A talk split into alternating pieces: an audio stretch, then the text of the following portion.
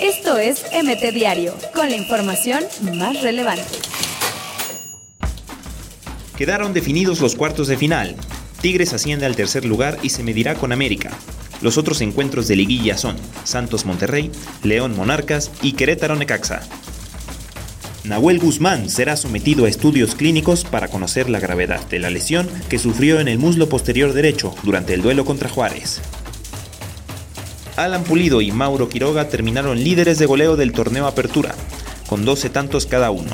Pulido es el primer mexicano en conseguirlo desde Ángel Reina en el 2011. Se le dio el último adiós a Jorge Vergara en el Estadio Akron.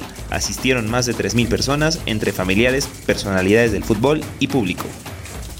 Esto es MT Diario, con la información más relevante.